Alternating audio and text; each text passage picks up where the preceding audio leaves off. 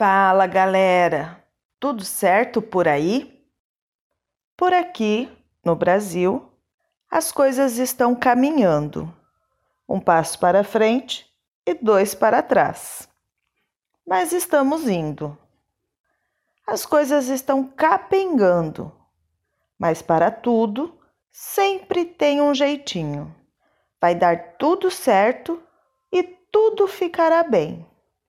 Você já se perguntou sobre como deve utilizar as expressões que eu apresento aqui no podcast? É sobre isso que vou falar para você hoje.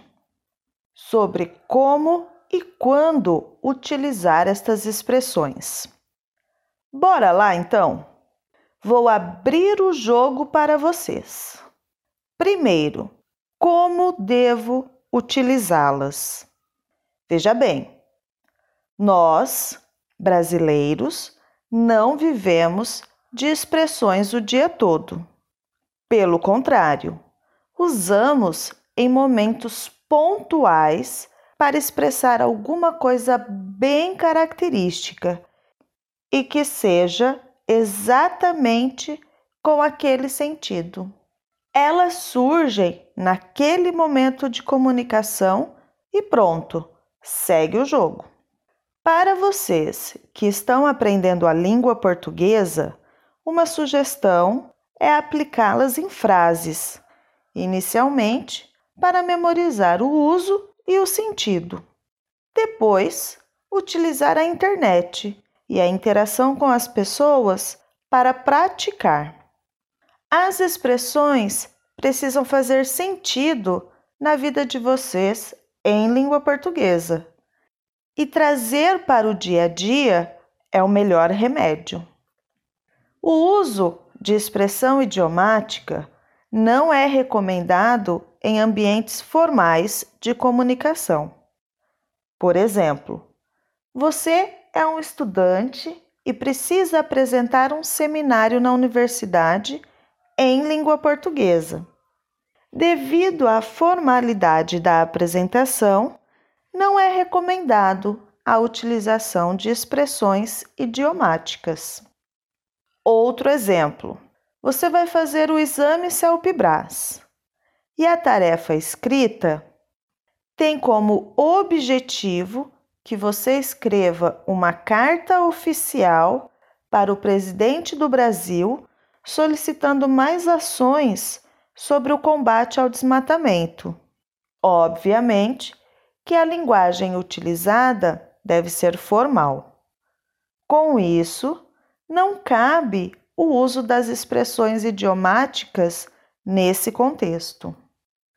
No entanto, lá, durante a interação oral, se surgir a oportunidade de uso de uma expressão, se você se sentir seguro, se fizer sentido naquele momento, utilize. Afinal, é uma conversa mais descontraída e você deverá mostrar conhecimento em português. Eu sei que é difícil lembrar de cabeça todas elas, mas a partir do momento que elas fizerem sentido em português para vocês, automaticamente elas farão parte da sua rotina. Ah, isso acontece independente do seu nível de proficiência em língua portuguesa. Vamos para as expressões utilizadas? Capengando. A palavra capengar quer dizer que a pessoa anda com um pouco de dificuldade, que está se apoiando em uma das pernas. Na frase, eu utilizei capengar para dizer que o Brasil está sim com um pouco de dificuldade, que está se apoiando, mas que estamos seguindo com o mesmo sorriso de quando é carnaval. Tem um jeitinho. Vocês já ouviram falar do jeitinho brasileiro? Para tudo é possível dar um jeito. Resolver o problema o que não fazemos é perder a esperança. Devemos manter o sorriso no rosto, levantar a cabeça e seguir. Abrir o jogo. Pessoal, abram o jogo comigo. Me falem a verdade. Vocês já ouviram todos os episódios do podcast? Já se registraram na página? Estão aproveitando os materiais? Abram o jogo. Ah, podem se cadastrar. Nós não mandamos spam e nem enchemos a sua caixa de mensagem com divulgações e promoções. Bom, é esse o sentido de abrir o jogo, o mesmo que falar a verdade ou ser sincero sobre alguma coisa. Segue o jogo. Mais uma expressão com a palavra jogo. Nós adoramos futebol. Ainda me lembro da final com a Alemanha. Para tudo se dá um jeito menos para o 7 a 1 da Alemanha. Segue o jogo é exatamente isso: dar continuidade no assunto ou na brincadeira. Melhor remédio. O melhor remédio é esquecer aquela Copa do Mundo. Ou seja, é a solução. Rir é o melhor remédio, é a solução para todos os problemas. E a última expressão é lembrar de cabeça.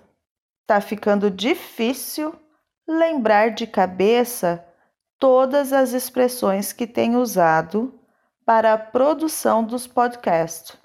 Eu penso em uma temática, vou escrevendo o texto e as expressões vão surgindo.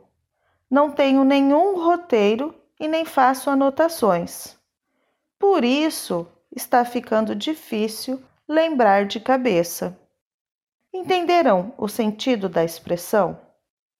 Quer dizer que não foi anotado em nenhum lugar, apenas na memória. Acho que eu preciso fazer um glossário das expressões usadas no podcast. Enquanto isso não acontece, nós somos o podcast Falar Português Brasileiro. Publicamos o podcast toda segunda-feira e você pode escutar nos diversos aplicativos de reprodução de áudio. Também pode escutar na nossa página falarportuguesbrasileiro.com. Lá na nossa página, você poderá se cadastrar gratuitamente e receber toda a transcrição dos áudios, com complementos e exercícios de interpretação de texto em formato PDF.